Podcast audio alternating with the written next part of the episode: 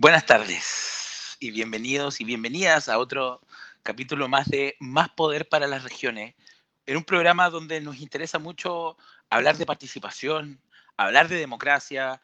Ustedes habrán visto como semana a semana nos hemos entrevistado con múltiples candidatos de eh, distintas eh, elecciones que están disponibles a distintos cargos, también con el espíritu de que ustedes los conozcan y que puedan así también hacerse un voto mucho más informado con respecto al proceso democrático y los procesos democráticos que vamos a ir a lo largo de este año. Sin embargo, e, esa participación y esa democracia descansa eh, en un sustento clave que es para el Estado moderno, que es para la vida en sociedad, que son las instituciones. Las instituciones eh, son aquellos entes eh, que regulan y que son parte eh, del comportamiento humano. Las leyes, por ejemplo, las leyes de tránsito son instituciones.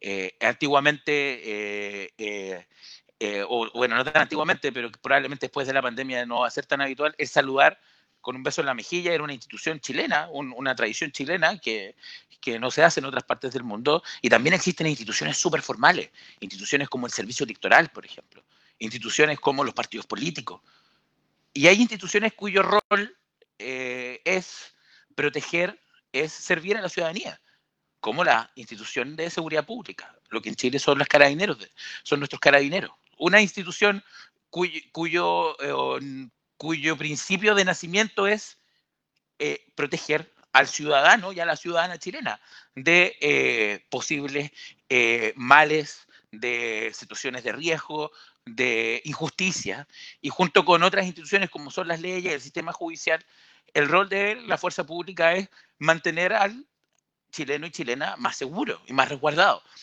Eh, y se basa en un principio básico de eh, que esta institución existe porque eh, protege a las personas y las personas la sienten como una institución que las protege.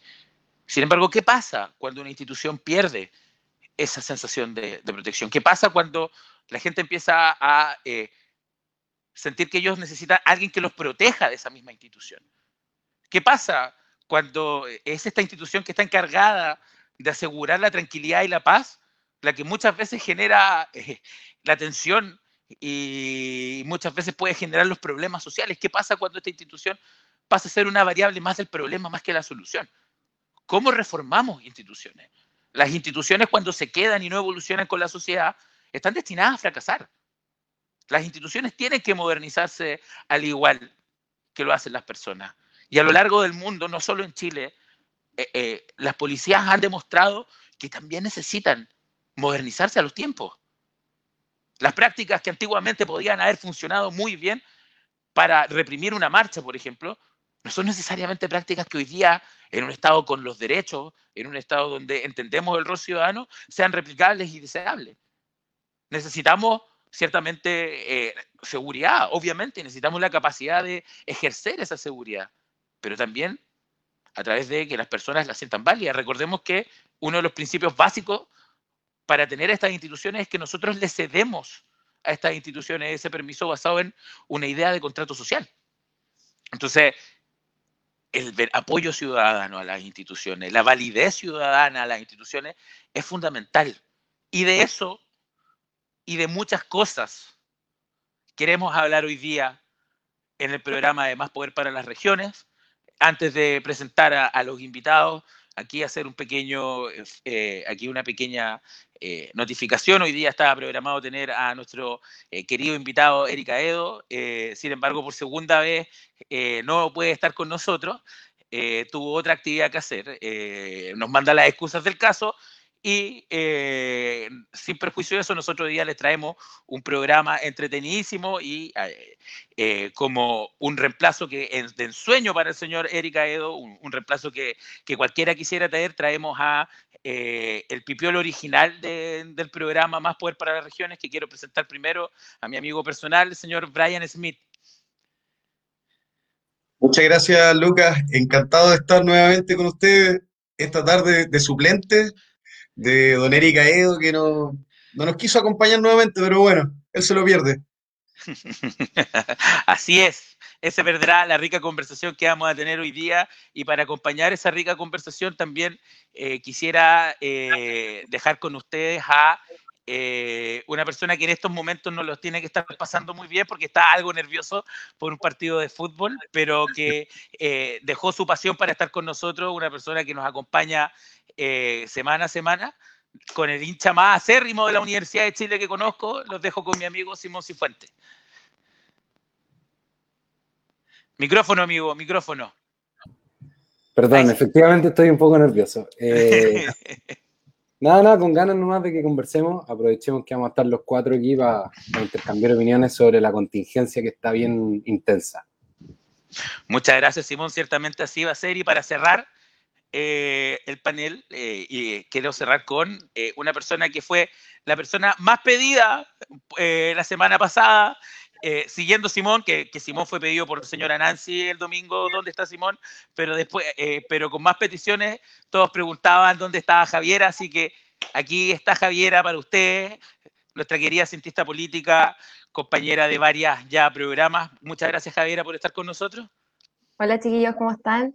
Feliz de acompañarlos hoy día de nuevo. Creo que somos un mejor equipo del que estaba planeado. Quiero hacer hincapié y decir que encuentro horrible que Aido nos haya pateado por segunda vez una falta de respeto. Está bien. lo voy a guardar? Sí. sí, está bien, está bien. Igual, igual es feo dejar plantado dos veces a la misma persona. Sí, igual es feo. Ah, pero dos, pues orden a la agenda. Sí, a mí me han pegado por menos.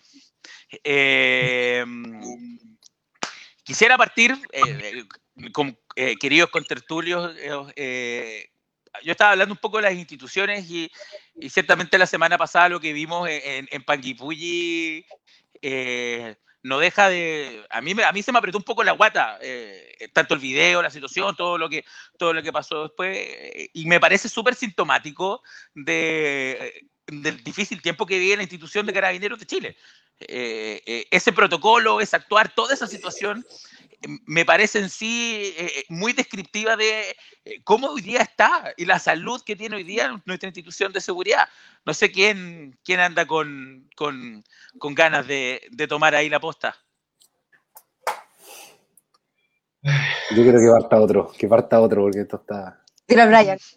Ah, ya. Yo sabía que iban, a querer comenzar por mí. Yo, yo esperaba que fuera Simón, pero bueno. No, sí. ojo, ojo, ojo recordemos que, y esto es importante, Brian, y quiero dejarle aquí claro a, las personas que nos, están escuchando, Brian fue encargado de seguridad pública de la provincia de Biobío, así que no, es un tema que él desconozca, ciertamente, él tiene, tiene harta historia y trabajo al respecto.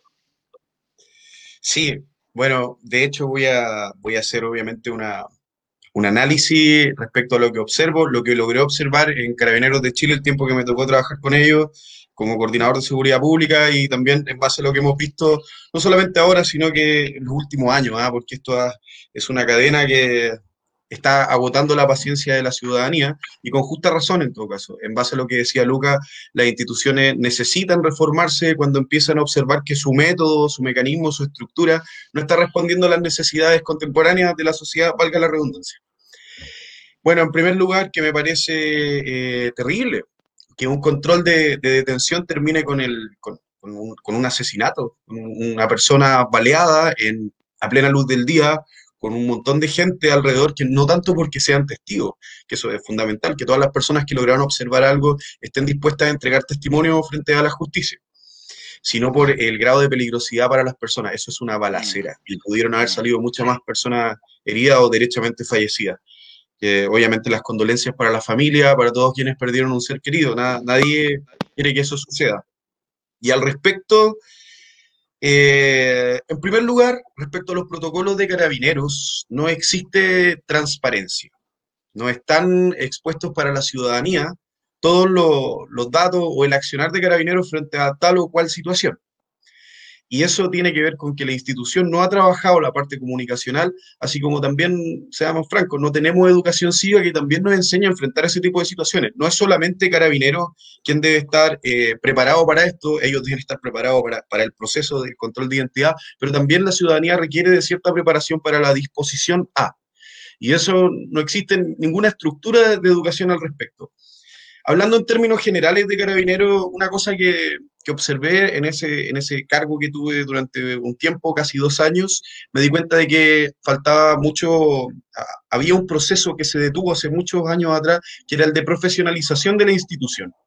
Y esa decisión, que es súper grande, recae sobre una persona en particular, que es el director general de Carabineros, quien abre las plazas para que a la institución ingresen más, más personas profesionales y que tengan que hacer procesos de instrucción un poco más breves, el cual supone también de que si tú entras, ingresas como profesional a una institución como carabinero, tu proceso de ascenso puede ser un poco más lento que el de aquellas personas que fueron a las escuelas pertinentes. Pero ese proceso, hasta donde tengo entendido, estaba cerrado hace muchos años, a diferencia del proceso que tiene, por ejemplo, Policía de Investigaciones, sin ánimo de comparar con, con esa mala intención, sino para que tengamos claro, en Chile nosotros tenemos la Policía de Investigaciones, que están a cargo de ciertos sectores investigativos, y por otro lado tenemos Carabineros de Chile, que está a cargo de toda la contención de la seguridad y el orden público. ¿Ya? Y eh, por, esta parte, por esta parte, la PDI sí tiene un proceso de aceptación de personas profesionales dentro de la institución, lo cual permite que igual existan otras visiones. Igual se conversen otros asuntos, siempre considerando el hecho de que Carabineros, al ser una institución castrense, es no deliberante. O sea, las, las determinaciones vienen desde arriba y se cumplen y punto. Allá no hay, no es que se junten a conversar, oye chiquillos, ¿cómo lo vamos a hacer ahora? No, es una institución castrense o sea, con una instructiva militar. Y eh, también tienen que tener cierta preparación psicológica. Yo creo que si comparamos, por ejemplo, aquí voy a hacer un ejemplo súper extremo, voy a comparar el FBI con la preparación de carabineros. Hmm. El FBI tiene una preparación, yo creo que la gente no se imagina, pero es súper breve, es de tres a cuatro meses. O sea, es un asunto súper corto. Pero la instrucción que tienen en cuanto a asalto militar, o sea, disparar balas, distintos calibres de municiones, comparado con las cantidades de balas que dispara un funcionario de Carabineros de Chile o incluso de la misma PDI, es pero increíblemente superior. Increíblemente superior. Creo que en tres meses llegan a disparar como 1.500 municiones. Y si es que Carabineros dispara 50 en un año. Por lo tanto, ya en cuanto al manejo de la, del arma y situacional, están bastante atrasados. Eh, y el proceso de formación de acá es largo. Hay otro asunto que también encuentro súper preocupante de la estructura de carabineros que eh, tiene que ver con las escuelas de formación separadas, o sea, la de suboficiales y la de oficiales. En lo personal no me hace ningún sentido, porque las diferencias que te hacen a la hora de seleccionarte para una o para la otra son diferencias como, por ejemplo, el tamaño, eh, la, capacidad de poder pagar mensualmente lo que cuesta la escuela de oficiales de carabineros. En cambio, la escuela de, formación es, gratuita, que es donde van las personas que próximamente se van a seguir formando y van a ser suboficiales, y los suboficiales en ningún punto pueden pasar a ser oficiales. O sea, es una, una discriminación innecesaria. La, la, institución no sabe quizá cuánta gente valerosa se está perdiendo por el hecho de que no tiene los recursos o quizás la estatura para poder ingresar a la escuela de oficiales de carabineros. Yo soy partidario de una institución con una sola línea de crecimiento. O sea, si tú ingresas a Carabineros, parten todos en la misma base, con la misma formación y vas ascendiendo en base al mérito. Pero como todos, yo creo que todos tenemos la misma sensación, la reforma de Carabineros es urgente, sea cual sea, sea eh, la, la, que se plantee, el país, las instituciones públicas deben sentarse, debemos conversar, porque ya la necesidad está instaurada. Carabineros necesita una reforma. ¿Cuáles serán las directrices de esta reforma? Tendrán que definirlo aquellas personas que están, han sido elegidas y elegidas para tomar ese tipo de decisiones, que es el mundo político. Y Carabineros también tiene una suerte de resistencia. Donde observamos esto, por ejemplo, que a mí me pareció lo, más complejo, eh, fue cuando, para la época del estallido social, el, el, director general de Carabineros dijo, yo no voy a expulsar a nadie, lo que significa que él estaba dispuesto a hacer ciertos perdonazos, y ese es un pésimo incentivo, sobre todo en una institución no deliberante, a que las personas que están bajo tu instrucción cometan quizás qué cosas con tal de mm. sostener el orden público, y así pasó. Entonces, eh, me gustaría también escuchar la opinión de ustedes respecto a, a la necesidad de reforma que yo observo como imperante. Javi, tú, ¿cómo ves la institución de Carabineros? A ver, concuerdo en varias partes con Brian. Sí creo que hay que hacer una reforma y modificar aspectos, eh, pero creo que dentro, a partir del estallido social en adelante, creo que fue cuando ya terminó de caerse la estructura o la visión que tenía de Carabineros, eh, se tiende a generalizar mucho la institución por hechos aislados, por acciones de personas aisladas que no representan a todo el cuerpo. Eh, y creo que eso también es, es, importante tenerlo en consideración dentro de la conversación. Eh, no podemos generalizar en todo ámbito de cosas, pero en carabineros tampoco. Eh, en el caso puntual del, del, de Panguipulli, de Panguipulli, perdón, creo que el, el, accionar de carabineros sí fue incorrecto, pero responde a una necesidad de defensa. Eh, él se vio amenazado, no tenía por qué saber el, el, o sea, cuál era la estructura del arma que tenía la, la persona, si era realmente filoso o no, etc.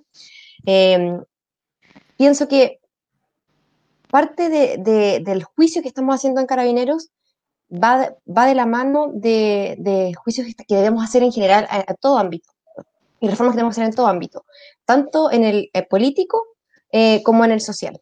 No, no sé si me entienden un poco lo que, quiero, lo que estoy mm. queriendo explicar. No, sí, no sí, siento sí. que se... Dale, dale. Siento que eh, se generaliza mucho y se está haciendo una, eh, un mega eh, problema de algo, que son hechos aislados que han estado pasando desde, desde hace un tiempo atrás, eh, pero no dejan de ser aislados, no dejan de ser aislados. Y o son sea, reformas que sí creo que hay que hacer, pero no solamente en carabineros como ah, por, satanizarlos por de la forma que se está haciendo,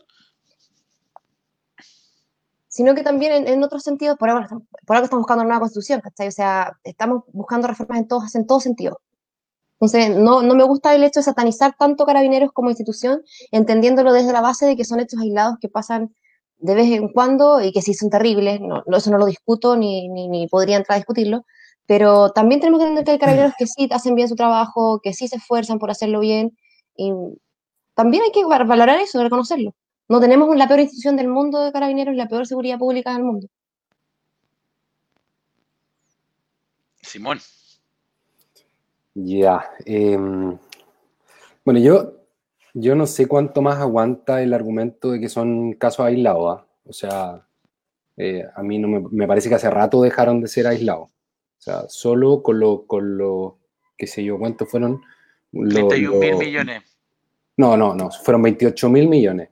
Pero ni siquiera quiero hablar no, de eso. Iba, o sea, suma, iba sumando, iba sumando. O sea, en una investigación que no ha terminado, pero eh, solo con los traumas oculares me parece que ya hay que dejar de hablar de casos aislados.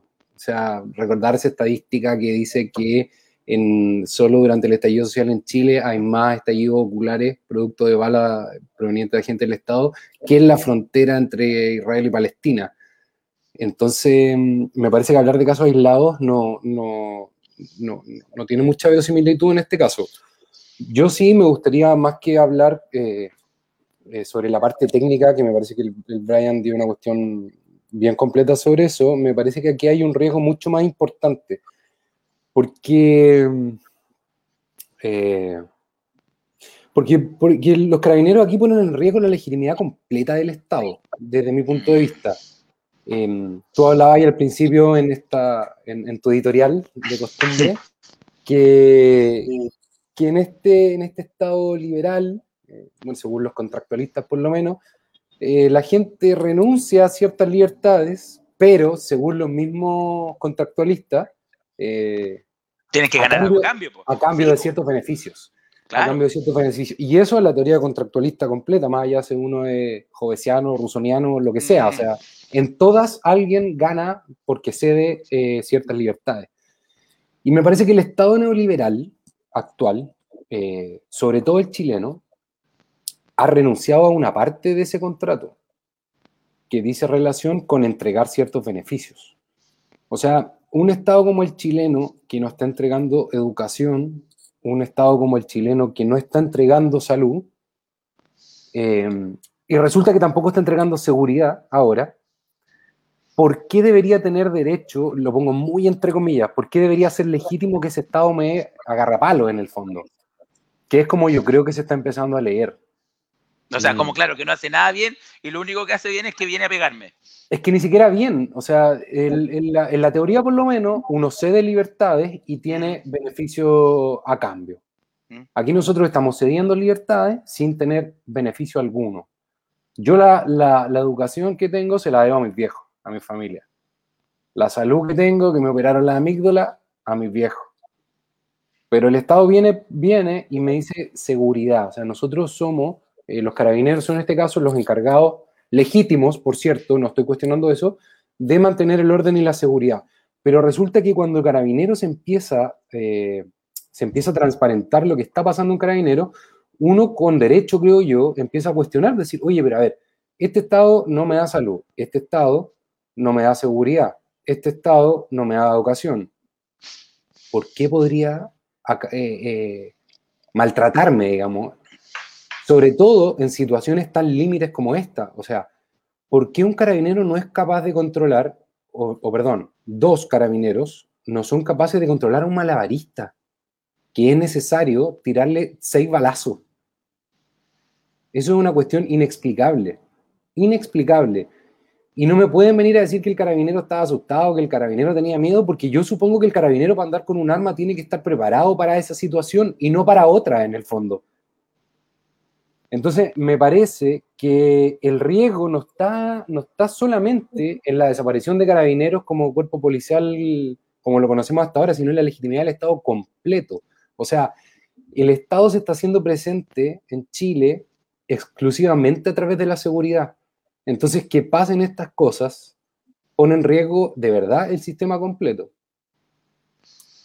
Eh, es interesante, Simón, porque eh, eh, yo creo que, y si uno mira hacia atrás, yo me acuerdo de una época donde nosotros éramos jóvenes universitarios, y de hecho antes de partir el programa estábamos ahí rememorando algunas anécdotas de, de aquellas incursiones, donde sí, eh, de los jueces universitarios, eh, donde eh, Carabinero es la institución más querida y mejor evaluada o sea, de, Chile. yo me acuerdo cuando pasa lo, de, lo del general Bernales, y una de las razones, mira, está el general Bernales en otro país porque estaba hablando de lo buenas que eran las policías y uno miraba las encuestas y la policía tenía 60% de aprobación en algunas encuestas incluso. Hoy día tenemos una, una, policía que está peleando el top one con partidos políticos y congreso de quién tiene la peor aprobación ciudadana. Entonces, eh, y, pues, y, pues, yo entiendo que eh, eh, sea cual sea el, diagnóstico, los golpes se sintieron en esa institución y no, y no solo a nivel de, de, calle, de, de, estallido social, sino también eh, de alto mando. O sea, e, el, el, el, fraude al fisco de carabineros, que sean 28 millones, yo la última vez que vi eran 31 y que siga sumándose y que todavía no hay claridad. Eh, eh, y después uno mismo escucha algunas quejas de, de, los cabos más rasos de la institución, de que, no hay, de que le dicen que no hay recursos. Entonces, claramente es una institución que, que que eh, ciertamente no puede decir por, por, qué me pasa esto, señor. O sea, no, que, no está libre de, de, de, palma, de, culpa de dónde está, de dónde se encuentra hoy día. Y, y a mí ahí me, me, abre algo, porque yo igual comparto con Simón la idea de, que, pucha, si, si, si eh, recuerden que el mismo Rousseau hablaba de la desobediencia civil por situaciones bastante similares que la que estaba planteando eh, Simón en su argumento.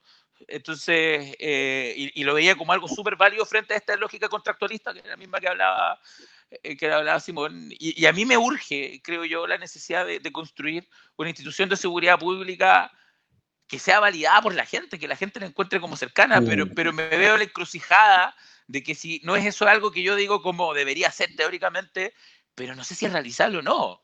Eh, no sé qué tanto en la práctica. Yo no, yo, no, yo no pienso en casos de otros lados donde hayan hecho algo así, donde hayan agarrado una policía, la hayan reformado y ¡boom! cambió eh, mágicamente. Pero creo que eh, a lo menos Carabinero necesita una cirugía mayor. Ese es un asunto, Lucas. Mira, yo quiero hacer un pequeño raconto que también tiene que ver con lo que observé en esa experiencia. conversando con varios carabineros y carabineras, me encontré con que producto de todo esto, este desfalco y esta información que empezó a salir a la luz acerca de los robos que sucedían dentro de la institución, se empezó a generar una, desconfianza muy grande entre las personas al interior de la institución, porque tú no sabías si estaba al lado un compañero o una compañera que estaba robando plata. Entonces empezó una suerte como de, empezaron a denunciarse entre ellos a cada falta. Y yo observaba que sobre todo las generaciones más jóvenes estaban más eh, frustradas porque sentían, tenían otra visión de la institución. yo creo que todos comprendemos de que cada generación, indistintamente que uno pertenezca a una institución o no, como es carabinero, tiene otra visión del mundo porque tiene otra experiencia del mundo. En cambio, la gente un poco más antigua, la visión no era la misma. Y en un momento llegué a pensar, quizás, cuando realmente carabinero sea dirigido por, un general director, o quizás la primera general directora, o general directora, eh, que haya sido formada en Carabineros después de la dictadura. Si tenemos que considerar que actualmente, si no me equivoco, el, general director, su formación, su periodo de formación fue durante la dictadura. Creo que él es de la generación del 88. O sea, Oye, no, es menor, no es menor el dato. O sea, no hemos tenido director general de Carabineros que no haya sido formado en otros tiempos. Exacto pero tampoco hay tiempo para, para, para, esperar una gran reforma. Respecto a lo que decía la Javi, eh, sí, Carabinero es una institución que está formada por 60.000 funcionarios y funcionarias. También comparto lo que dice Simón, no son casos aislados, porque Carabineros, no es que los 60.000 carabineros vayan a, a aplacar las protestas, sino que hay grupos especializados. Y en el grupo especializado que se dedica a este tipo de cosas es donde se mandan los condoros, por lo tanto ya no es una, no es una suerte estadística, es una constante estadística. En este caso en particular, que es cuando tienen que enfrentar las manifestaciones, que ese otro asunto que va mucho más allá de carabineros, que no sé si ustedes comprenden, de hecho está en la Constitución, ¿ah?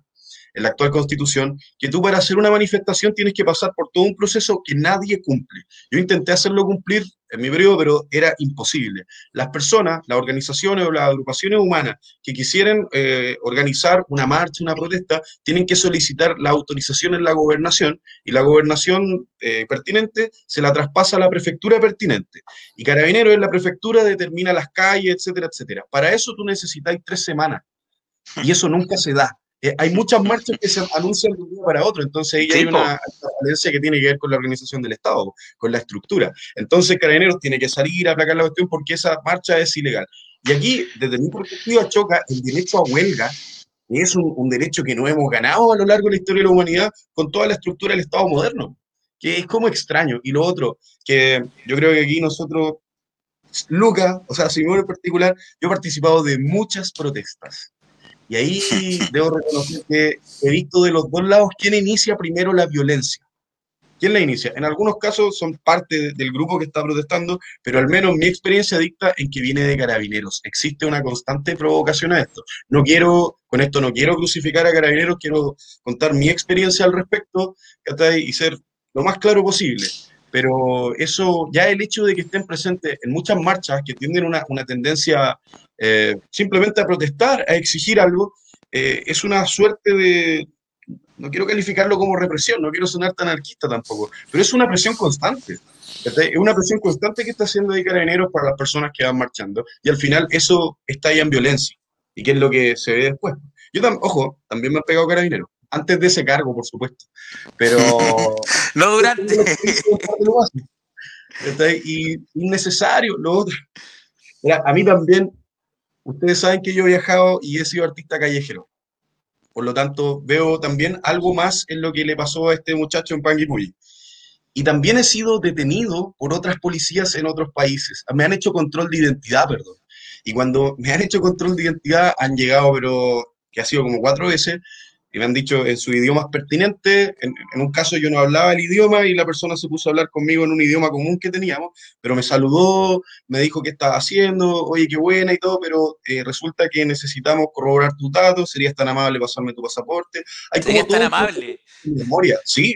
Sí, de hecho. Y después cuando revisó el pasaporte me dijo, ok, nosotros tenemos tus datos, si te volvemos a encontrar en este lugar te vamos a tener que llevar detenido. Por lo tanto, fue un a mí me dejaron súper clara la película pero nadie me amenazó, nadie me dijo, oye, tus datos, weón, ¿qué tal? Nadie me, nadie me apuntó con una pistola y mucho menos me disparó. Entonces, sí, hay, asuntos que son procedimentales de carabineros, que es necesario, eh, en primer lugar, elegir bien quién ingresa a la institución. No quiero decir con esto que a carabineros entre cualquiera, pero sí hay que elegir bastante bien y también hay que tener una formación psicológica. Una persona debe tener cierto carácter para enfrentar ciertas situaciones porque si no pierde el control. Y eso cualquier psicólogo o psicólogo laboral te puede definir qué, qué tipo de perfiles están listos para eso, ¿no? No a cualquiera le puedes dar un arma y poder. No a cualquier persona le puedes dar arma y poder. Claramente no. En eso pero todo para las regiones. pero sí, sí, más poder para las regiones. Em, Simón, no sé si quiere eh, agregar algo porque eh, quiero también hablar de, otro tema, entonces, para alguna idea, o, Javiera también, si se queda algo con respecto a Carabinero.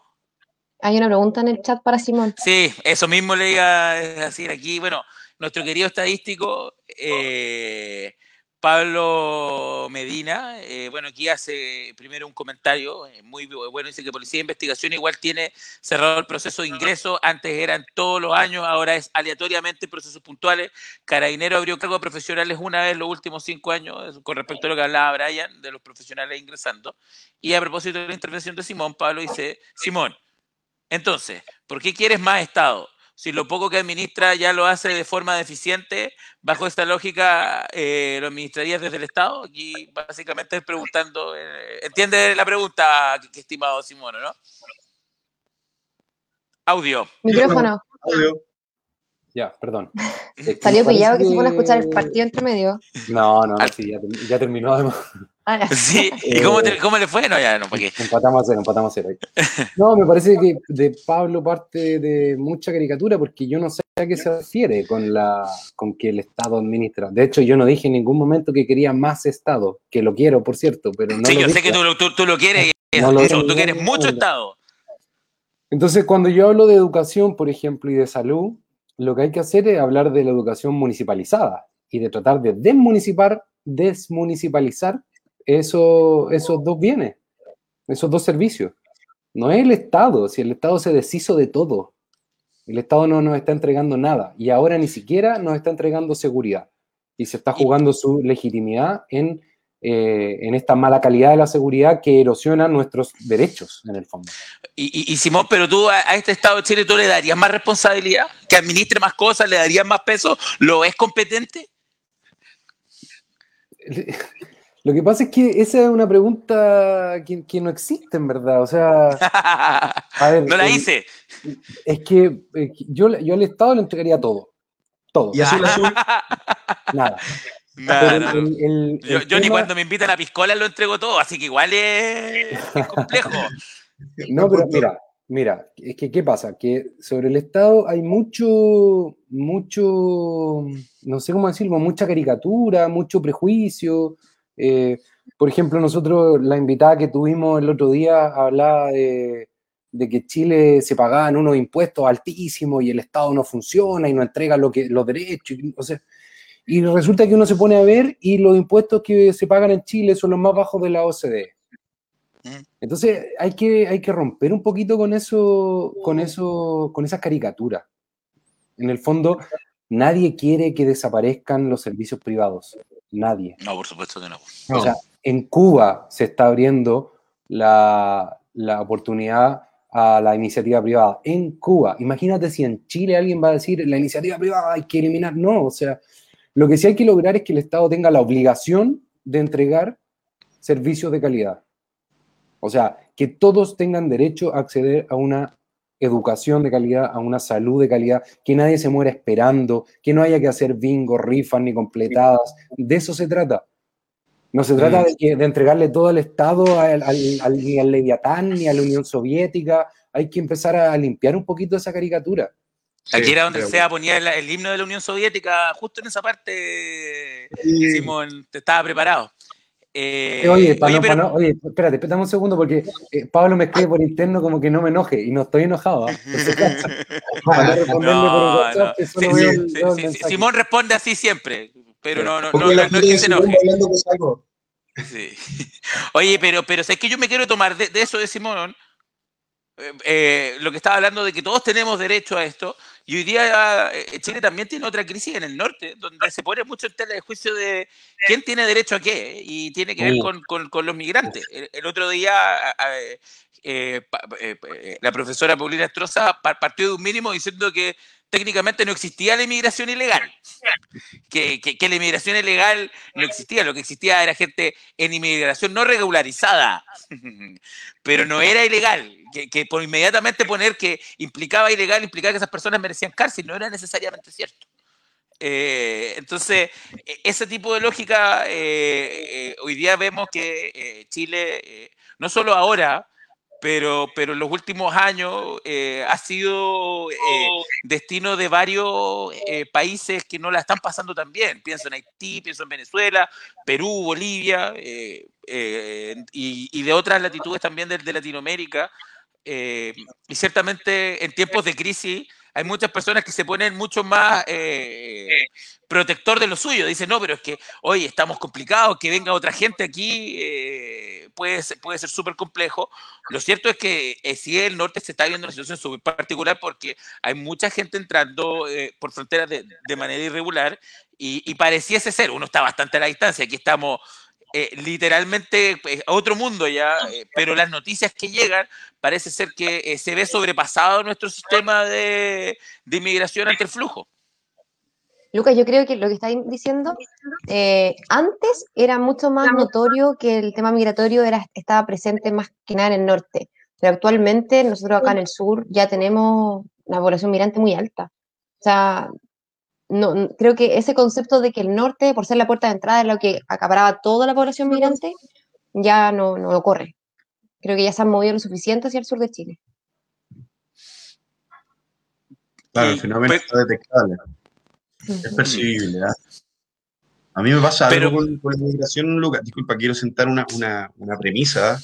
La migración es más antigua que la sociedad, porque los animales nosotros antes de que nos asociáramos, antes de que hiciéramos este contrato social, ya nos estábamos moviendo. Por lo tanto, eh, es un tema súper complejo. Todos nosotros, eh, en alguna línea genealógica, somos migrantes. Y creo que un asunto humanitario, más allá de que nunca he escuchado un argumento realmente fuerte en contra de la migración en un país que todavía tiene estándares totalmente que, tienen un, un, efecto nulo básicamente en la economía. Eh, como para que nos estemos quejando tanto y se estén dando, diciendo barbaridades como la que dijo el otro día una, una parlamentaria de la UDI, que lo encontré terrible, o sea, y no hay ningún, ni, ni, siquiera un pequeño instinto de protección por aquellas personas. Hay niños y niñas que están cruzando en distintas condiciones y lo hacen por necesidad. Si no, no vendrían. Nadie quiere salir de su nadie quiere salir de su yugo, de su área geográfica. Es muy difícil el proceso migratorio. Y, y también eh, esto lo estaba pensando delante, también hay otra premisa, eh, se impulsó una ley, una, una, reforma a la ley de migraciones de 1975 en el Congreso del año 2012, de hecho, durante el gobierno, el primer gobierno de Piñera, la cual se aplazó hasta ahora que en abril se reactivó en abril del 2018 y ahí duerme en el Congreso. Y no, no, con esto no quiero decir que, que el gobierno de Piñera o, o, tal y tal gobierno tenga la razón o estén equivocados. Esto es algo que está trabado netamente por la falta de diálogo político porque ambas partes han querido modificar o ambas partes han querido aportar, pero no ha llegado a un consenso y nos encontramos con, hoy día que no solamente estamos teniendo un alto flujo migratorio que se transforma para algunas y algunos en problemas, sino que tampoco les estamos dando eh, herramientas para subsistir a esas personas que están cruzando de forma clandestina y tan dolorosa. Oh, Brian, ahí está el punto. Si bien la movilidad social, la movilidad migratoria se da y hay que reconocerla y va a seguir ocurriendo siempre porque es lo que no podemos controlar, eh, sí tenemos que buscar el mecanismo para hacer cargo del bienestar de quienes entran a nuestro país, nos guste o no, los queramos o no, y hay argumentos para todos lados, es verdad. Pero eh, como Estado, como gobierno, tenemos que ser capaces de, quienes de que quienes están en nuestro territorio tengan un mínimo de calidad de vida eh, al cual aferrarse. No puede ser que se nos estén muriendo en el norte de frío porque al pasar de tal parte a tal parte les tocó una helada y ahí murieron. Eso es inhumano. Yo creo que esto no va, no tiene color político ni políticos, es transversal. Es un, tema que a, a todos los sectores les importa trabajar y, solucionar lo antes posible. Porque, como, como bien dices tú, eh, la migración viene antes de, antes de los estados, antes de los países, porque antes no habían fronteras. Antes el, mundo era el mundo y no, había ningún límite que dijera de aquí para acá soy yo y de aquí para allá eres tú. Eso lo inventamos nosotros. Entonces, hacernos cargo es la clave, buscar el mecanismo y la forma para poder responder a quienes deciden buscar en nuestro territorio una mejor calidad de vida es la responsabilidad que tenemos que, tomar. Ahí antes, antes de, solo quiero poner un dato. Eh, Brian lo dijo, tenemos una ley de inmigración que está durmiendo en el Congreso, pero ¿saben cuál es el problema con eso? Porque gran parte de todas las leyes que son necesarias, los temas que son necesarios tocar, probablemente ustedes si buscan están durmiendo, pero durmiendo así Z en el Congreso. Eh, el problema de eso es que nuestra ley de inmigración es de 1975. Y usted dirá, ¿qué persona querría venir el año 75 a Chile? ¿Qué tema de inmigración teníamos en Chile? ¿Qué flujo migratorio teníamos en Chile? Yo no sé si las personas estaban haciendo fila en los aeropuertos el año 75 eh, para venir a Chile. Y esa es la ley que hoy día nos rige de inmigración. Entonces, mientras esa ley esté durmiendo, estamos lidiando con la, con la misma política migratoria que tenía los primeros dos años del gobierno militar. Dictadura hizo la política militar, el gobierno de Pinochet hizo nuestra política de inmigración actual, con un panorama, pero es que diametralmente distinto. Eso era básicamente, pueden salir todos los que quieran o lo que nosotros queramos y la entrada libre. Pero no. Mira, en general, hay, un asunto que, tocó la Javi que es súper importante. Que todos tienen argumentos para decidir si estar o no a favor de la migración o algo. Ah, lo que a mucha gente le preocupa de la migración mayoritariamente es la seguridad pública. Existe un, mito, un mito que es realmente un mito porque en términos estadísticos no se corresponde por ningún motivo, y es que supuestamente viene mucha, mucha gente a cometer delitos. Eso no es verdad. La gente que entra a Chile y comete delitos todavía no supera ni siquiera el 4 o 3%, eh, en un, no, incluso mucho menos. ¿Cuál es el asunto?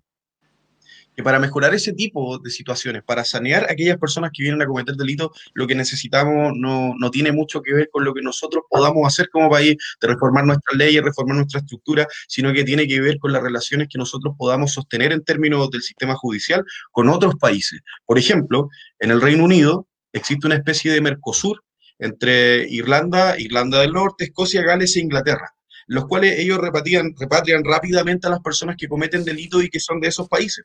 Acá en Latinoamérica hay todo un, sistema internacional complejo que no nos permite expatriar o repatriar a las personas que cometen delitos o que vienen a nuestro país con antecedentes previos en sus países para devolverlos a que cumplan sus condenas. Y creo que ahí también tenemos que apuntar a mejorar nuestras relaciones internacionales y explorar tratados que nos permitan agilizar los sistemas judiciales y hacerlos trabajar en conjunto. ¿Y por qué no? Yo. Simón, sí, por sí, por supuesto. Yo, quisiera, eh, no sé, tal vez enfocarlo desde otra perspectiva, el tema de la crisis migratoria. Porque resulta que los migrantes, bueno, tal vez, no sé si el Nico Roson está, conectado, tal vez me va a pegar por ahí, pero, hmm. y, me puede corregir en el fondo si estoy equivocado. Yo creo que es súper necesario efectivamente actualizar la ley, ¿ya?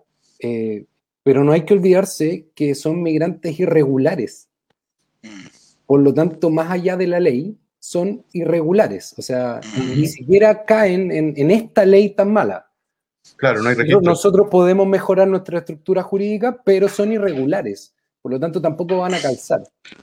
Entonces, yo, eh, por favor, en los comentarios, no, no, estoy defendiendo a Maduro.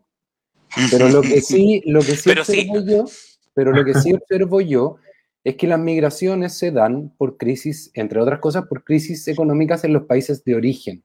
Claro. Y hay una coincidencia entre la presión económica sobre Venezuela y los flujos migratorios que salen de ahí. Entonces yo digo, bueno, si nos preocupa tanto que se están muriendo los venezolanos que cruzan por el desierto, bueno, pidámosle a la Unión Europea que cese un poco las acciones económicas que tienen sobre Venezuela pidámosle a Estados Unidos que le saque la, mano del cuello a los venezolanos, porque eso tiene consecuencias directas sobre su población y eso los obliga también a salir. O sea, no es, no es, no es raro que desde el 2016, 2017, que empezaron las sanciones más potentes, el flujo se haya disparado. Nosotros podemos seguir, eh, actualizar la ley, nosotros podemos eh, hacer una zanja en la frontera, como creía Cast. Eh, nosotros podemos militarizar la frontera completa, pero van a seguir viniendo. Ese es el problema. El problema no lo tenemos nosotros, el problema lo tienen en Venezuela, por eso que vienen. Claro. Y me parece que, que, la, que los liderazgos políticos deberían decir, oye, eh, chuta, no queremos que vengan, pero tampoco, o sea, lo que están diciendo en este momento es no queremos que vengan, pero tampoco queremos que arreglen el problema ya. O por lo menos no lo han declarado. Entonces me parece que, hay que, hay que enfocarlo también desde esa perspectiva, no solamente de la mejora de la estructura jurídica nuestra. Ahora, pero ahí sería empezar a hacernos cargo de los problemas, de los problemas administrativos de cada país, ella. No, no, no. yo creo que no va por ahí. En ningún caso, Javi, en ningún caso. Lo único que yo digo es que hay que hacer un punto político. Es un punto político. O sea, de hecho, nosotros en este momento nos estamos haciendo cargo de los problemas de otros países, porque se están sobrecargando nuestro sistema de salud, nuestro sistema policial. En este momento nos estamos haciendo cargo de los problemas de otros países. Lo que yo digo es que Piñera debería decir, no lo va a hacer, estoy seguro, pero debería decir, oiga, Unión Europea, ¿sabe que a nosotros nos están cayendo? Es que no nos corresponde, yo creo, tampoco. ¿Cómo? No nos corresponde tampoco. Ah, bueno, yo creo que el problema nosotros tenemos que, arreglar, tenemos que arreglarlo en casa, nosotros acá, y, y, recibirlos de la forma, la mejor forma que se, nos ocurra y que lo logremos hacer. Pero empezar a intentar arreglar los problemas a los vecinos, porque claro, estamos hablando del ejemplo de uno, pero estamos, pero no es solo un país. Bueno, el, el, eh, en nuestro caso, y aquí yo, yo siempre cuando estamos de migración, eh, me, me gusta hacer eh, una aclaración. Chile no tiene un problema de inmigración como los, hay países que tienen el 25% de su población migrante. Esos son problemas de inmigración. Nosotros tenemos, si es que llegamos al 5%, estamos haciendo, está, es harto de nuestra población migrante. Eh, y lo que nosotros tenemos un desafío de, inmigración, pero en esa misma lógica y la discusión que tenía Simón, a los países más grandes muchas veces han optado en, eh, en más a la respuesta de la Javiera que a la respuesta de Simón países grandes, estoy pensando Estados Unidos, sabiendo que la inmigración precisamente se produce por lo que dice Simón. Si, si nadie por gusto eh, deja todo votado, deja su tradición, deja su tierra. Eh, por ejemplo, los haitianos que venían acá venían con, con lo opuesto y sin saber el idioma eh, y con una mochila nomás y no lo hacían porque no había nada más entretenido que hacer o era una forma de matar el tiempo. Lo hacían por, por necesidad pero los países más grandes, cuando uno ve, incluso los que son un poco más abiertos al respecto, eh, muchas veces caen en lo que dice Simón, o sea, eh, eh, prefieren arreglar su propia estructura antes de que tratar a solucionar o tratar de, salir a mejorar problemas, porque también la variable política muchas veces tiene otros tintes. Principio de no intervención, soberanía. ¿Cómo? Principio de no intervención en los asuntos de otro Estado. igual entiendo la lógica que apunta Simón. Al respecto, sí quisiera decir que la Unión Europea también tiene su problema migratorio y no, no, no, no están ahí tampoco con ir a solucionar los problemas. En Alemania me tocó también trabajar en una ONG donde recibían gente que venía escapando de la guerra siria y lo que me tocó vivir ahí, ese 2015 en particular, era que la sociedad civil se estaba haciendo cargo de forma mucho más responsable de la migración que el mismo Estado. De hecho, al año siguiente, a mediados del año siguiente, recién el Estado como que dijo, sí, en verdad tenemos un problema migratorio grande. Pero ya la, la sociedad civil tenía prácticamente casi un millón de inmigrantes integrados a la sociedad alemana, que son sociedades completamente distintas. Entonces, ¿qué vamos a hacer? El sistema internacional está desordenado y nadie puede intervenir en, las decisiones que toma el otro, en las sanciones que le aplica otro a otro. No, pues sí, claro que pueden intervenir, pues lo están haciendo. En bloques, tendría que ser. No. nosotros no tenemos la estructura para llegar y decirle eso a la Unión Europea. Ah, no, nosotros no, pero es que, a ver, resulta que eh, aquí todo, todo se transforma un poco en cuestiones técnicas, ¿cachai? Y resulta que la política la vamos dejando al lado. Entonces ahora nosotros tenemos, resulta que tenemos un problema con la migración venezolana. Pero los venezolanos son los terceros. Es el tercer grupo migratorio. Después de los colombianos y después de los peruanos. ¿Por qué el problema es Venezuela? Ya bueno, está bien, se han venido todos muy rápido. Hay claro, fue de golpe, fue de golpe. pero, es ideológico. Pero, pero, pero, pero es obvio que hay una cuestión política atrás. Es obvio. O sea, resulta que nos estamos quejando de la migración venezolana, pero le pusimos una visa de responsabilidad democrática Resulta que ahora vamos a tener una visa de turismo laboral. esa no la entiendo. Es un, permiso de turista que, o sea, que te da, te da un rato para que encuentres trabajo, básicamente. Su work and holiday. O sea, es, es realmente una locura. Y eso es política, no es otra cosa. No es otra cosa. Entonces, eh, eh, desde ese punto de vista, eh, lo que hay que hacer también es decir, bueno, políticamente pensamos distinto, pero nosotros necesitamos que Venezuela arregle su problema. Y no puede, no puede. Si lo tienen amarrado de manos con el petróleo, por ejemplo, con PDVSA, no van a arreglar el problema económico. Y los venezolanos van a seguir saliendo. Pero es que hay... Dale, Brian, dale, Brian. No, no, sí, que yo lo único que voy a decir que, que, que, ahí igual se complejiza porque eh, eh, pueden ver el mismo problema, pero a lo mejor eh, las dos personas tienen, o los dos grupos, o las dos visiones, o distintas visiones políticas, tienen formas distintas de cómo salir a solucionar el problema y chocan.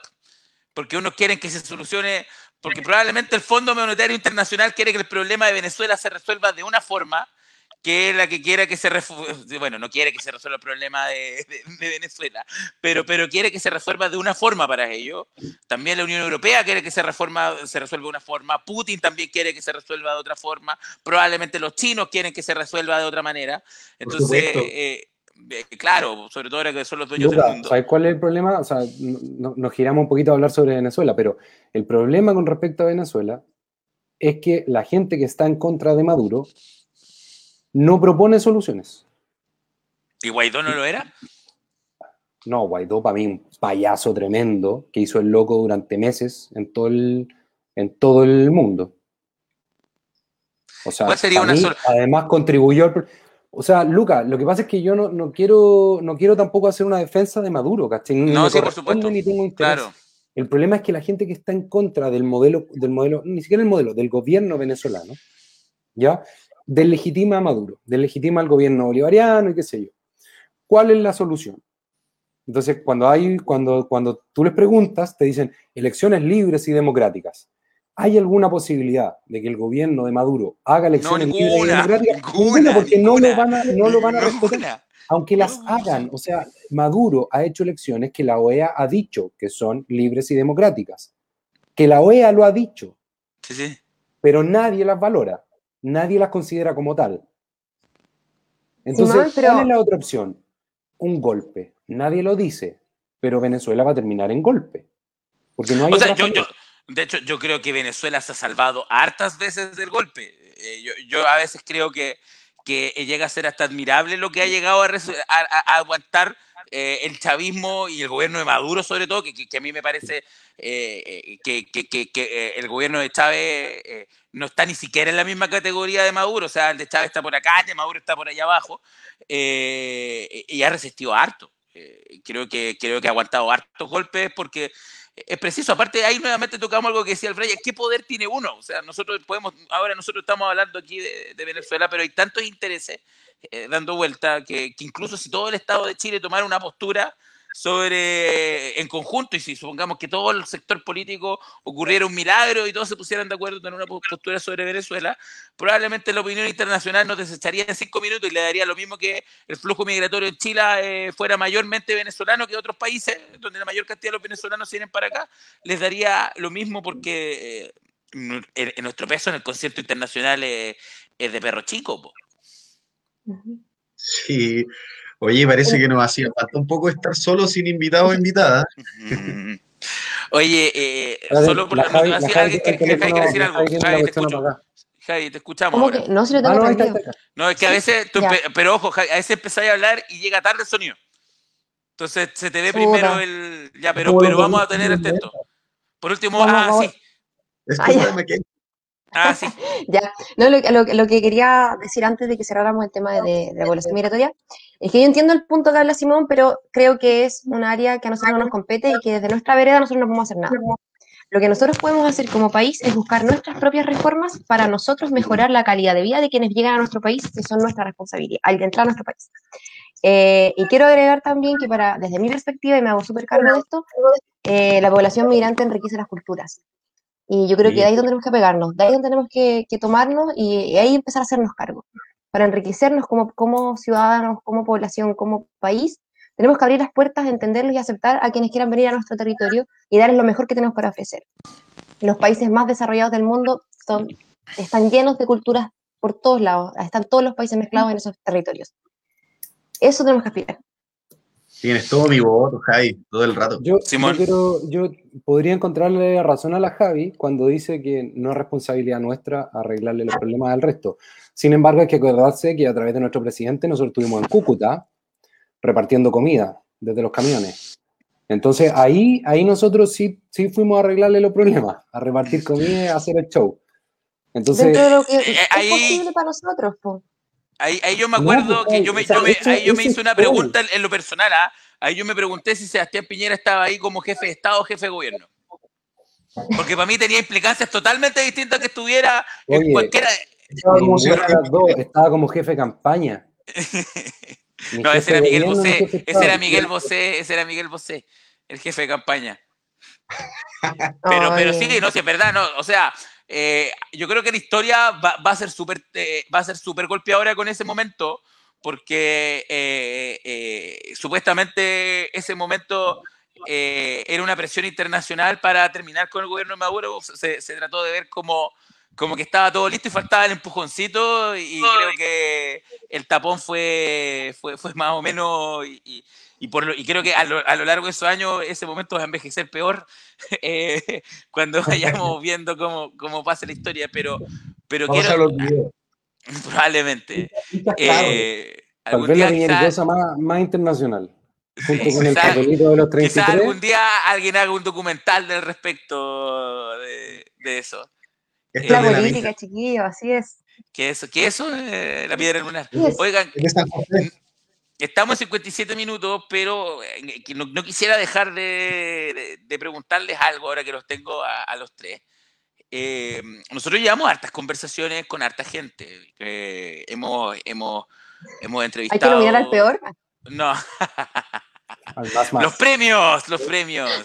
No, eh, eh, no, hemos entrevistado a hartos candidatos y lo vamos a seguir siendo. De hecho, para que la gente que nos está viendo, eh, tenemos la agenda bastante copada aquí hasta el, hasta el 11 de, de abril con, con, distintos candidatos a concejales, alcalde, a gobernador regional, a constituyente, etcétera y que nosotros hemos tratado de dar la mayor cantidad de vitrina posible a todos porque sentimos que es súper importante, pero eh, echábamos de menos conversar así más, más tranquilamente y quiero saber eh, cómo eh, han visto esto, Simón, por favor.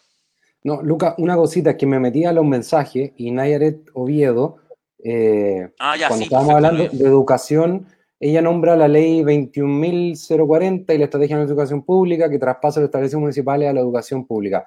Sí, Sí, pero mi comentario tiene que ver con la evaluación de los servicios que entrega el Estado y esa ley me parece que es del 2018. Ah, sí, ahí, sí, ahí lo dijo. El Gobierno 2018. Entonces, para evaluar eso me parece que es un poco pronto. Solo hacer ese, ese punto. El final es bueno Chile casi. Eh, ah, no, bueno, Piñera. Eh, ¿Cómo han visto ustedes eh, la contienda electoral? Hoy día partió la campaña oficial. La, la, la, la presidencial. La municipal. No, la municipal. La, municipal. Eh, y nosotros estamos. Sí, eh, la, la MUNI presidencial y nosotros. En Santiago, eh, en Santiago es casi lo mismo. Es casi lo mismo. La MUNI presidencial. entonces, eh, ¿cómo, ¿cómo ustedes ven eh, eso? ¿Cómo han sentido las conversaciones? ¿Cómo ustedes ven el ciclo electoral que, que se ha llevado a, a, a cabo? ¿Cómo va sintomáticamente este año electoral? Javi, por favor. Yo estuve, justo estuve revisando ayer varias páginas fanpage de candidatos como eh, pa, pa, para ver un poco cuál es la, la, temática que están teniendo. Y me llamó mucho la atención, gratamente la atención, que Bien. la gente está teniendo debate muy nutrido, eh, informado. Eh, sentí que no estaban eh, apoyando al vecino o al amigo, sino que les preguntaban cosas de peso, les, les preguntaban cosas de peso, eh, buscaban posturas, y eso como que siento que viene de la mano de que es un año muy cargado de elecciones y que la gente está tomando el peso y la responsabilidad a lo que eso significa. Así que de mi análisis en esa observación, quedé bastante contenta y bastante feliz. Y siento que nosotros también desde nuestra plataforma estamos ayudando a eso, estamos ayudando a que la gente eh, abra temas, eh, debates y se informe más y participe de forma informal, lo que es muy, muy positivo. Eso, eso quería comentar. El, el resto, ¿cómo, cómo, cómo? ¿Yo? Sí, tú. Pucha, eh, es difícil es, es, difícil comentar un proceso electoral con, con tanta elección distinta en la que se juega tanta cosa distinta. Claro. Y, y, y con una, o, o, con dos tan relevantes como, o sea, bueno, la, la, presidencial es más adelante, pero la del proceso constituyente, con una elección nueva en el medio, como la, gobernador como la, la, gobernadora regional, es difícil hacer un análisis de, de como, como general sobre todo el proceso pero lo que sí yo veo es una oportunidad importante para la gente que, que va por fuera, entre comillas. Mm. O sea, mm.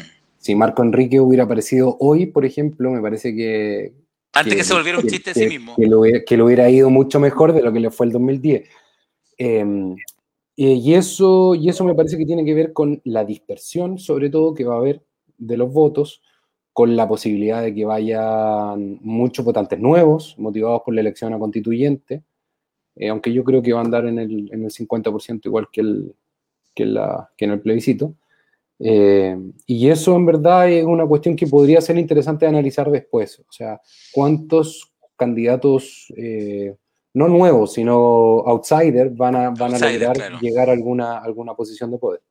Y, y, no deja de ser interesante esa reflexión, Simón, porque eh, dentro de, de, toda la elección municipal, por ejemplo, eh, es de las elecciones, eh, hay comunas que se escapan, pero en, en, global nacional es una elección con baja participación. Dentro de, está más o menos dentro del promedio, pero siempre la que está con las cotas más bajas, siempre es la, es la, de, la de alcalde y, ciertamente el proceso constituyente ha despertado harta participación. O sea, eh, eh, la elección del 25 de octubre, eh, y yo esperaría por lo menos ese mismo nivel de votación, podría darle un sumamente fuerte boost a candidatos que jamás se lo imaginaron, porque gente que no hubiera ido a lo mejor a votar una municipal, quizás tampoco una de gobernador regional, menos a la de, una, a la de un concejal, y van a ir a la papeleta porque les llama la atención la constituyente y van a tenerla, y, como están ahí por primera vez, quizás mucho, van a eh, votar en una elección eh, por algún cargo público, y creo que eso, ojalá, y yo a mí me encantaría que pasara, podría dar un, un, resultado de votación distinto al que eh, ya estamos acostumbrados, que más o menos siempre se ve. a mí me gusta todo este proceso que estamos viviendo. ¿ah? Quiero rescatar un poco lo que dijo la Javi, como de, de, lo un poco más nutrido que está el debate creo que tiene que ver con que nos hacía falta estos, estos 12 meses, desde que fue el plebiscito hasta que es la elección presidencial, eh, son los 12 meses o el año cerrado más electoral de la historia de nuestro país, de nuestra democracia. Y eso saca como toda la, cuando tú repites experiencia sobre una temática, eh, va sacando, te va, se te va formando el callo, se te va poniendo la, el cuero chancho al respecto. Entonces a nosotros nos hacía falta un poquitito de, de, pasearnos por la democracia con tanta intensidad. Y esperemos también que por ejemplo, de un proceso constituyente, donde, valga la redundancia, vamos a tener una nueva constitución, la, el poder ciudadano que claramente estipulado en procesos de mayor participación. O sea, de, hay que ahondar más todavía la democracia a nivel local sobre todo, donde los plebiscitos no solamente respondan a un cuestionamiento nacional, sino que también un referéndum a nivel local, vinculante por supuesto, algo más pequeño, pero que el hecho de participar se transforme en una tónica. En Suiza, por ejemplo, no, sin ningún ánimo de comparar, están 700 años de democracia sobre nosotros, pero ellos participan bastantes veces al año, no, no tanto, pero se, organizaron más o menos en los tiempos de Napoleón. No, eh, ellos tienen cinco, cinco participaciones cinco participaciones generales a nivel nacional. Y a nivel local se hacen más preguntas todavía, que, implican la participación ciudadana. ¿Eso en, en, un año? ¿Eso en un año calendario? En un año, porque ellos tienen mucho plebiscito, lo aplican demasiado. Si una política pública no les gusta, se aplica iniciativa ciudadana a través de una organización de la sociedad civil, que también lo puede hacer. Si no me equivoco, en Suiza y en Inglaterra lo puede hacer un ciudadano o una ciudadana a pie tiene el derecho a iniciativa ciudadana juntando ciertas firmas, pero en la mayoría de los casos son organizaciones de la sociedad civil con personalidad jurídica las que pueden eh, alzar una iniciativa ciudadana. Pero más allá de eso, consideremos de que la actividad que se está dando a nivel político, que está muy interesante, y comparto lo que dice la Jai, comparto también lo que dice Simón, la, evolución exposed, la evolución exposed de todo este proceso, eh, y eso que hoy parten las campañas. Hoy día es el lanzamiento. Por, por eso el invitado no vino. Uy, el invitado. Sí, el invitado se le había olvidado que viene hoy día, parece. Eh, Pero sí, está interesante este año electoral, me encanta. Le vamos a decir el, el, innombrable. Oh. Voldemort. No le vamos a hacer más propaganda. Voldemort. Serían dos serían dos amigos de este programa. Sí, tenemos una senadora amiga y ahora tenemos un candidato a gobernador. Con la, senadora no tenemos problemas como programa, hay que decirlo. No sé. pero, pero, pero no la hemos invitado todavía. Pero no la hemos decir, son problemas tras bambalinas. Sí. sí. O sea, esa no me la sabía. Sí, que hay, encuestas que no todos les gustan. Igual yo, eso es lo que pasa. Yo con respecto al, proceso electoral en sí, eh, eh, sin irme tanto en, la, en, la, en, que se juegue la democracia, porque yo creo que los procesos electorales nunca están en juego la democracia. La democracia se juega incluso entre los procesos electorales, no en los procesos electorales, desde mi punto de vista. Eh, yo le pondría ojo, así, entre medio chiste, medio en broma, a los nulos y los blancos que hayan en, en las elecciones que no son constituyentes. O sea, concejales sí o sí. Y, y, bueno, y no está aquí para responder, pero Erika Edo en la primaria sacó menos votos que los militantes de la democracia cristiana en Concepción, por ejemplo. Entonces es un candidato que no alcanza a motivar a su propia militancia. Y eso es preocupante. Eso pasa en casi todas las primarias. A la DC, la DC eh, creo que Orrego sacó algo así como 5.000 votos más que los militantes en la región metropolitana. Entonces, y es curioso eso porque la DC trató de hacer todo espacio de participación que pudo. O sea, si podían votar hasta por el color de un cartel, la DC hacía la elección posible. Claro. Profundizaron su democracia interna, es verdad. Y aún así, no, y no llegaron. No, mm. es que no son atractivos esos procesos internos. Ya lo conversamos en un programa anterior. Mm, no, son atractivos. A la gente, la gente prefiere incluso participar un poquitito más en esto. Simón, quiero tomarme un punto que dijo que es súper importante, los nulos La diferencia de votos que va a haber entre las elecciones a, la constituyente, alcaldes y concejales, porque ahí siempre hay una diferencia cercana al 2 o 3%. ¿ah? Vota más gente para elecciones de alcalde que de concejales, a pesar de que los dos votos te los entregan juntos. Al mismo sí, ¿verdad? ¿Se, repetirá este fenómeno? Yo creo que sí. Ahora, la no, no olvidemos que en la última elección presidencial, tanto Alejandro Navarro como el comandante Supremo Ortiz sacaron menos votos que los blancos y los nulos. bueno, aquí en la, en la, región también tuvimos en primaria un candidato a gobernador que sacó menos que los blancos y los nulos. Y lo que pasa es que ahora uno se ríe, pero yo tengo, lo que dice Simón, puede que poco a poco el cerco vaya subiendo un poquito más y que sean más los que encuentren, empiezan a encontrarse bajo esos montos de, votación. Yo, por ejemplo, las últimas dos segundas vueltas he votado nulo.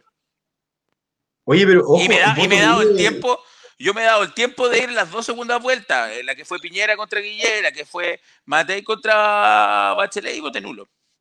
Sí, comparto la misma acción. El voto nulo habla bien sobre la, salud de una democracia. Sí, sí que significa que también es disidente. Y ahora, cuando los votos nulos aumentan, eso es un cuestionamiento directo al sistema político, al sistema de partidos. Y aquí hay que ver esa diferenciación. Yo quiero hacer una apuesta, ¿sí? Con los cuatro que están presentes.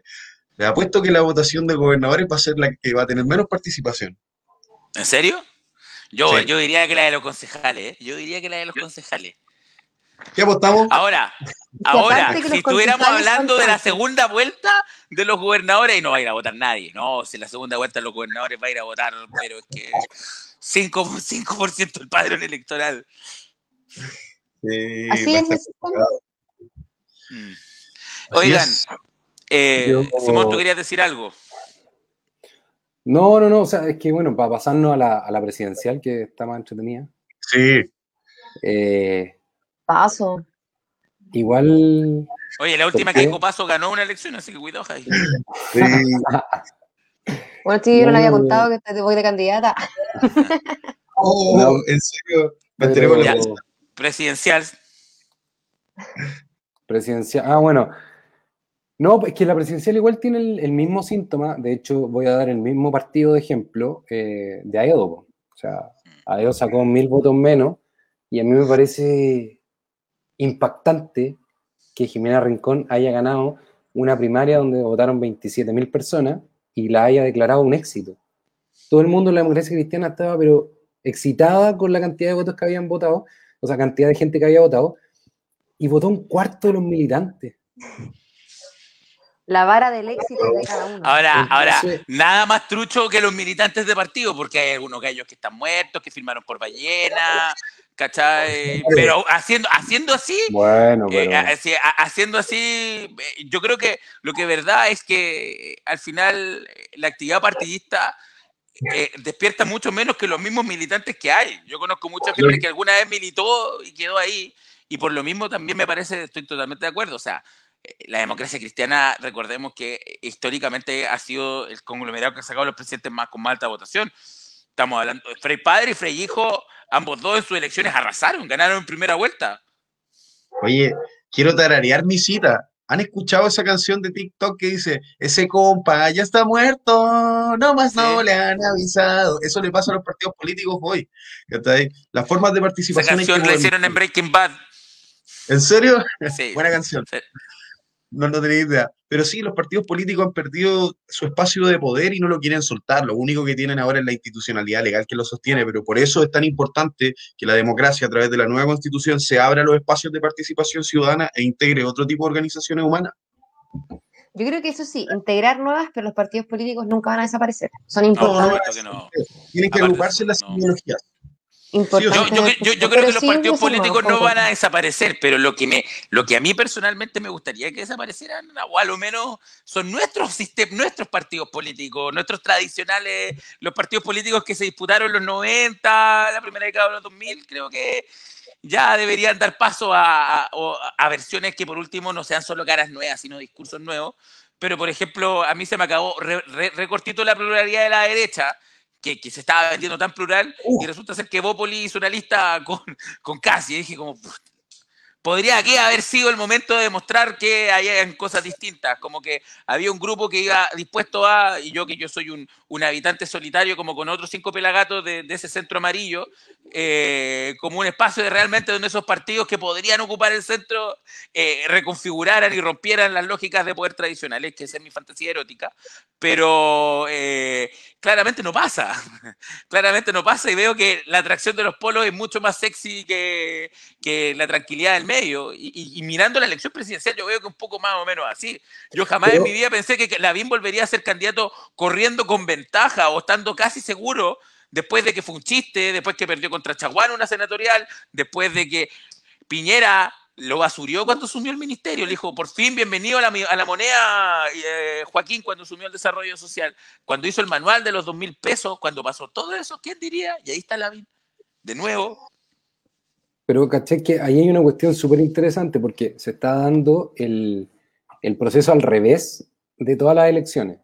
o sea, todas las elecciones, todo el mundo mm. es como que no, el centro, la eh. estabilidad y todo ese cuento. Y ahora es al revés. al revés. Buscando las alianzas con los polos, que a mí me parece súper interesante y me gusta mucho, la verdad. Tú y yo eh, tenemos fantasías distintas. Pero muy distintas. muy distintas. Pero eh, me parece que, de, los, de los candidatos actuales, por ejemplo, yo, yo a, no sé, a Heraldo Muñoz, por ejemplo, le veo muy pocas posibilidades de lograr algo, muy pocas. Y, eh, ¿cómo se llama el que salió de defensa? Desborde. Desborde está como ahí aprovechando un, un, veranito que le dejó en la crisis, donde él se, se manejó muy bien pero se manejó muy bien alejándose de su sector. El liderazgo de Chile. Entonces, claro, alejándose de su sector, porque su, sector estaba dando palos de ciego como loco, entonces él se aleja y qué sé yo, y se posiciona bien, pero resulta que para ser candidato del sector no puede alejarse de su sector. No.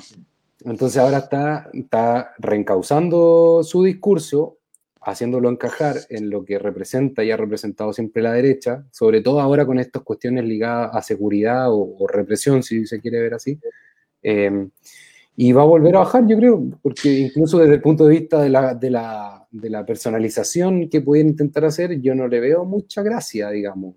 Y por ejemplo, a mí me pasa que mis grandes opciones, o sea, o sea, no mis grandes opciones, pero no, pero candidatos que yo podría en el papel encontrar interesante como Sichel y como Briones, por supuesto, sí, eh, buen amarillo, no me llaman tanto la atención porque tienen que salir a apelar al votante de derecha para ganar una primaria.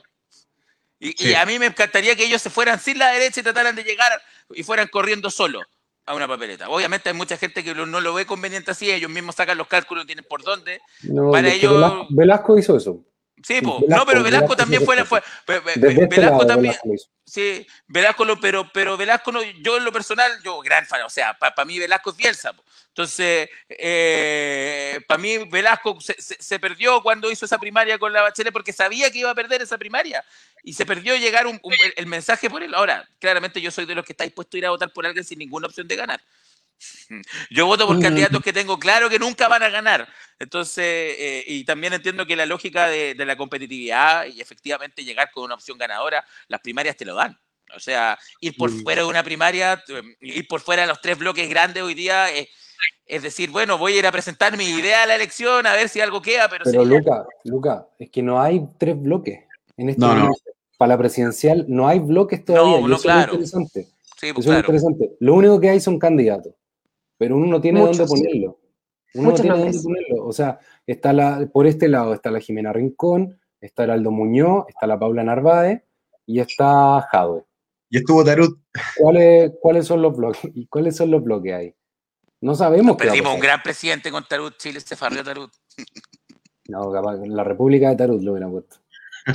Oigan, Pero- eh, los bloques, no están constituidos. no, no es verdad eso. Sobre Hay todo, o sea, es que lo que, lo, lo que pasa es que eh, la derecha siendo derecha está claramente ordenadita, pero de, de al lado para allá, eh, donde eh, si esa matemática que, que- que muchas veces se hace parece ser que, que, que es una fuerza que podría incluso ser más amplia que, el nicho de la, de la derecha, está mucho más diversificada. Entonces, eso es lo que también puede ser un, un gran factor de jugar cómo va a terminar siendo esta elección. Porque la dispersión de votos, hay países que ha pasado que de repente hay fuerzas políticas, como en Francia una vez le pasó, que la izquierda se dividió tanto que a segunda vuelta pasaron los dos candidatos de derecha. Qué brígido. Bueno, en Ecuador, pues, en Ecuador pasaron los dos de izquierda. Claro, por lo mismo, por la dispersión de votos, sí. Pasa eso. Oye, bueno, eso lo digo después. Yacu, Yacu Pérez. Oye, Cuenta. eh, oigan, eh, ya estamos pasadísimo, recontrapasadísimo. Eh, eh, y que se nos quedan dos chats. Bueno, eh, Nayaret eh, tomó diciendo que este año se va a evaluar eh, eh, la ley, ojalá que salga bien, a propósito de la discusión de educación. Y Lía González, fiel seguidora del programa, dice si hablamos de la, de la medida del gobierno de restringir las vacunas para, para migrantes. No, no lo tocamos en particular Ojo. cuando hablamos de migración. Pero ya se Sí. echaron para atrás con eso, eso no va. Eso, eh, al menos los que Mm. están eh, debidamente inscritos y reconocidos, que han hecho su papeleo legalmente acá en nuestro país, pueden acceder. Es, a lo que se refería es a, los- a la población que está, eh, que llega y que no tiene papeles de nada, que no es reconocida. Es que, pero es que eso es que puede empezar a pasar. ¿ah? Mm, Eh, Pero Javi, puede- entiendo que a ellos también. Entiendo, entiendo que lo que van a hacer es evitar el turismo, turismo Claro. de vacuna. Claro. Entiendo que incluso estando regular van a tener acceso a la, a la vacuna. Eso Pero es lo el que problema, claro, ahora, lo que quieren bien, hacer es, si no se vacuna, cagamos todo igual. claro, pero es hacer ahora evitar que se venga a hacer eso, ese es el plan del gobierno. Exacto. Los que ya están acá, aunque estén regular o irregular, Javi, tú quieres decir algo. Ahí te, ¿ves? Ahora sí, ahora sí, ahora sí, ahora sí, dilo, ahora te escucháis. darle a quienes están acá irregularmente eh, que, que puedan eh, hacer de forma más rápida eh, y expedita el trámite para regularizarse y así pueden obtener la vacuna. Ese va a ser uno de los mecanismos. Hay que trabajarlo y pulirlo, pero eh, no, no es correcto señalar que se va a discriminar a los migrantes y no se les va a, a dar vacuna así. Es fuerte decirlo un- así que está totalmente- Hay un punto, todavía no hay, no hay claridad, o sea, las personas que se regularicen sí van a tener la vacuna, pero cuando tú inicias el proceso de regularización, porque la regulariza, el proceso cuando tú lo inicias puede de- decantar en que sí estás aceptado y calificas para alguna visa, etcétera, etcétera, o no te tienen que, te tienes que ir del país, o te dan un plazo para eso. Pero una vez que tú inicias el proceso, eh, ya, ya calificas para ir a ponerte la vacuna. La idea no, no, ese- no certifica que vas a recibir el permiso para quedarte, pero sí ya estás reconocido para poder vacunarte.